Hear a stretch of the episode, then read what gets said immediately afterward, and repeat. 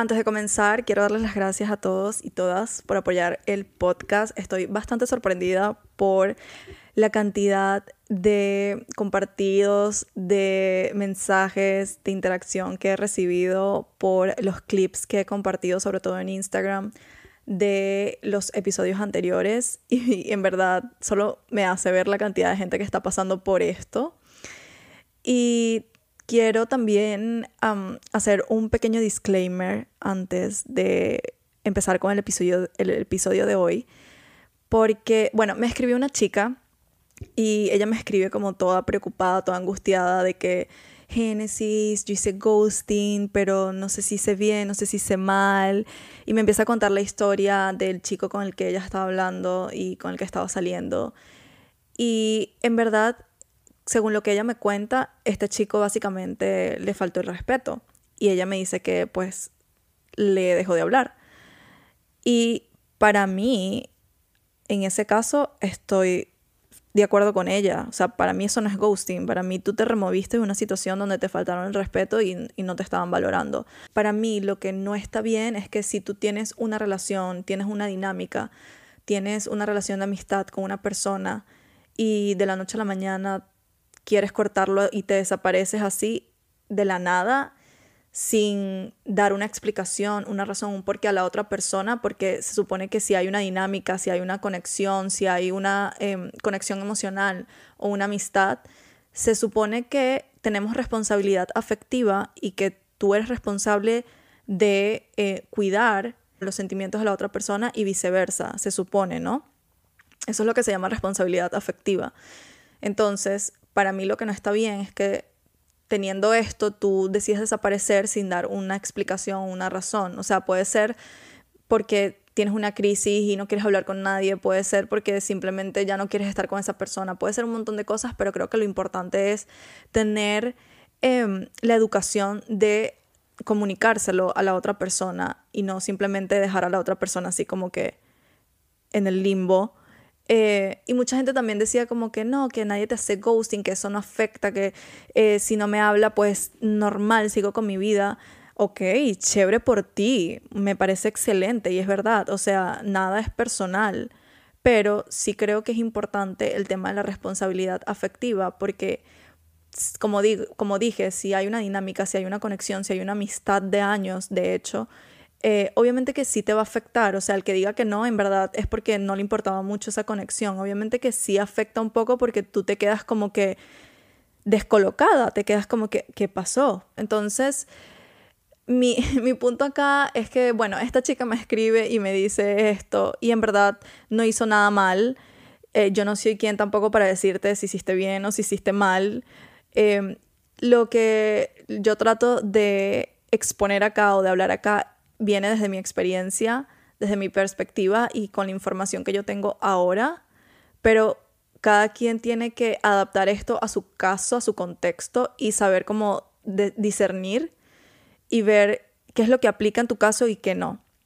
Entonces, en el caso de la chica, por ejemplo, no hizo ghosting, simplemente se removió de una situación donde le estaban faltando, faltando el respeto y creo que está totalmente bien. Dicho esto, vamos a comenzar con el episodio de hoy, que va de otro tema totalmente.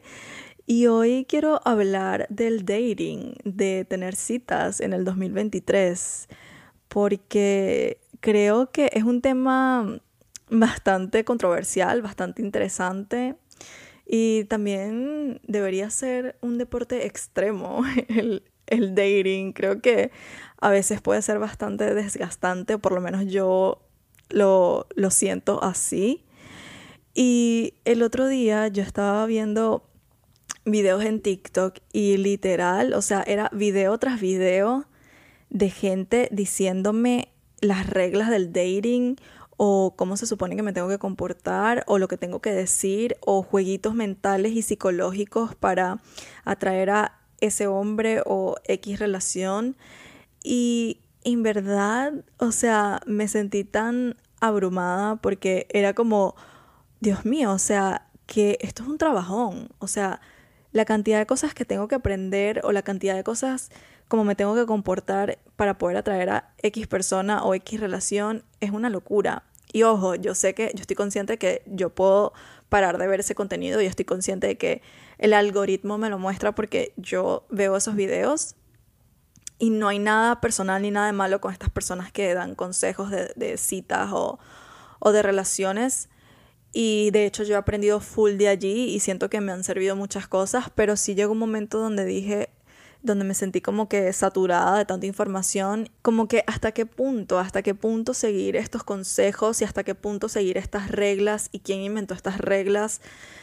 y siento que a veces podemos como que caer en esta telaraña. Honestamente, estoy harta de los juegos mentales, estoy harta de el te respondo dentro de tres horas para parecer más interesante, estoy harta de un día te digo que sí y otro día te digo que no quiero nada. Estoy harta de todas estas reglas y de cómo se supone que me debo comportar para atraer a X persona. Estoy harta de todos estos juegos psicológicos que hay alrededor del dating, la verdad. Honestamente, yo pienso que lo más fácil que hay es ser tú misma y, y qué sentido también tiene como que estar con una persona con la que se supone que vas a compartir tu vida y no poder ser tú misma, porque hasta qué punto crees que va a funcionar estos juegos o esta, esta careta de ser como la mujer interesante o el hombre interesante.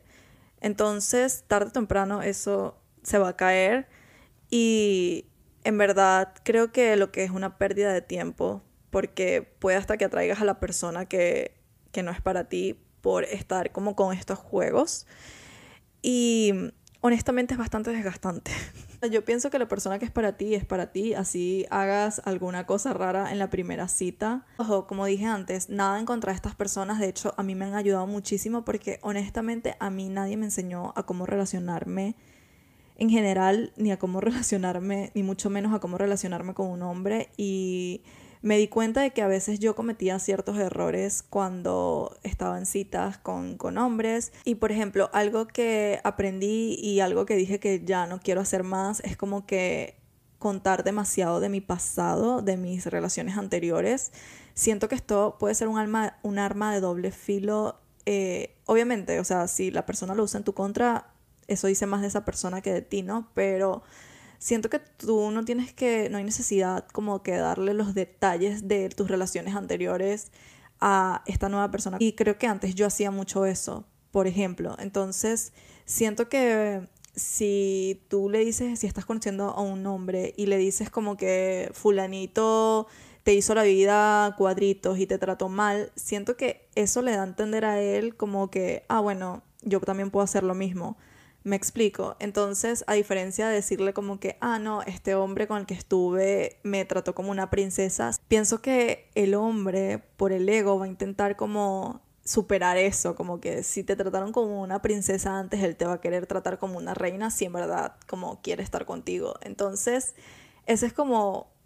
mi mindset ahora, no sé si es el correcto, es mi perspectiva ahora, porque sí es cierto que antes yo quizás daba como demasiados detalles de mis relaciones anteriores y me pasó como que después lo usaban en mi contra y en verdad, por supuesto, como dije, dice más de la otra persona que de mí,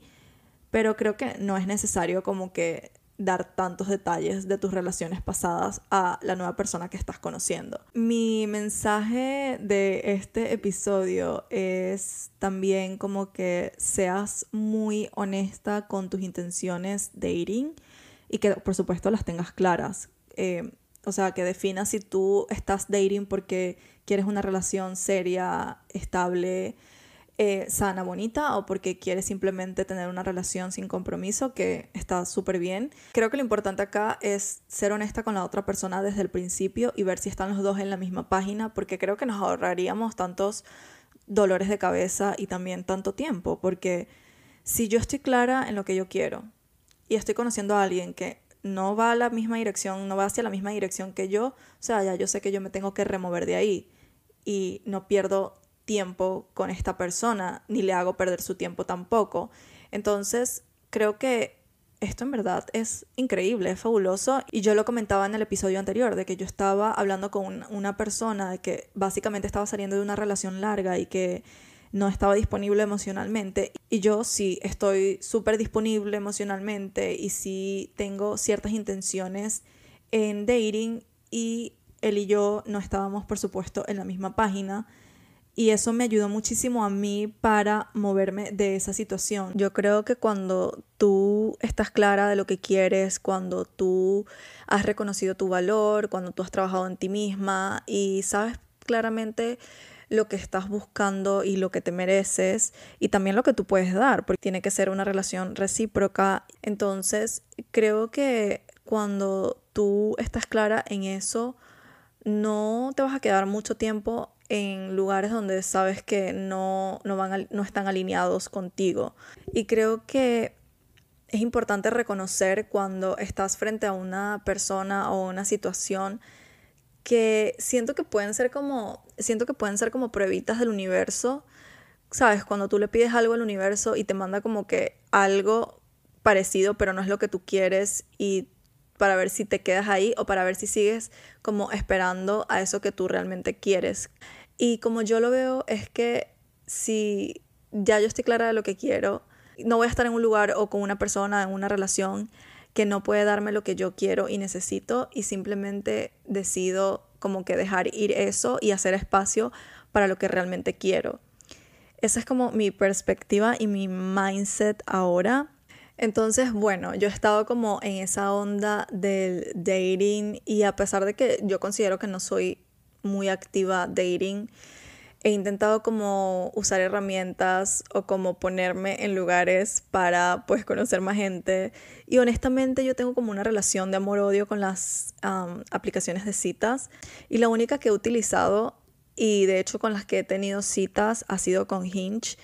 Pero es como que tengo una relación de amor-odio con esa aplicación y todo el tiempo la elimino y después me la descargo porque me da como cringe esa aplicación pero después por alguna razón pienso como que, ah, no, maybe esta vez pueda funcionar y me vuelve a dar cringe y la elimino y así estoy en ese ciclo eh, tóxico. Creo que la razón de que me da un poco de cringe las dating apps es porque son como muy directo al punto y como no me gusta, prefiero como que algo que se vaya dando naturalmente, de, de, que conozcas a la persona y empiecen a hablar y una cosa lleve a otra cosa, me explico, entonces creo que ese es como lo que quizás me choca un poco de las dating apps. Esto puede sonar un poco de Lulu y no sé si es porque yo soy Pisces, probablemente sí, pero yo tengo como esta idea romántica de conocer el amor de mi vida en el tren y los dos nos tropezamos y a mí se me cae algo y él lo recoge y nos miramos y, hay una conexión y nos enamoramos y todo es como amor a primera vista. No me juzguen, pero en fin, yo también, por supuesto, soy consciente de que tengo que hacer el trabajo y que si yo quiero conocer a alguien o tener una relación, no va a llegar por arte de magia. Y creo que mucha gente también a veces se, se, se queda en eso de que, ah, no, va a llegar solito y cuando tenga que llegar. Y, a ver, una parte sí, pero también otra parte como que mi lógica me dice, no, o sea, yo también tengo que salir a hacer el trabajo. Si es cuestión de, de timing y, lo que sea, pero yo también tengo que buscar la manera de ponerme en lugares y situaciones que incrementen la posibilidad de que conozca a una persona eh, para tener una relación. Entonces, eh, eso es lo que estoy haciendo básicamente. Estoy como que tratando de explorar nuevas actividades o ponerme en lugares a los que no he ido antes. Y si, por ejemplo, yo quiero un hombre que lleve un estilo de vida saludable, que se cuide espiritual, mental y físicamente, yo sé que yo no voy a ir a encontrar a ese hombre en un club no digo que esto no pueda suceder, o sea, puede pasar, pero pienso que no es el mejor lugar para buscar a alguien con estas características. Entonces mi mensaje acá para ir finalizando con este episodio y no quitarles más tiempo es que pues salgan de su zona de confort, si son como yo, que son medio ermitañas, en la casa encerrada, mami, no vas a conocer al amor de tu vida, ¿ok? Entonces tienes que salir, meterte en un gimnasio o en unas clases de algo, de algo que te guste, porque queremos estar con personas que pues más o menos tengan nuestros eh, mismos gustos. Yo creo que más importante son los valores y las metas de vida, porque por ejemplo, si yo no quiero tener hijos y conozco a alguien que literal su sueño es tener hijos, en verdad no hace sentido que yo esté saliendo con una persona así, porque pues no tenemos las mismas metas de vida. Entonces creo que más importante es como las metas de vida y los valores que, que los gustos, porque eso puede ir cambiando con el tiempo, ¿no? Eh, pero mi, hago llamado, ese, mi llamado es para que vayas y salgas de tu zona de confort. Me encantaría saber sus experiencias con las dating apps, si ustedes han tenido éxito, si han encontrado el amor de su vida en una aplicación. Ahora Eteria Podcast son los jueves, así que nos escuchamos el próximo jueves en un nuevo episodio de Eteria Podcast. Bye.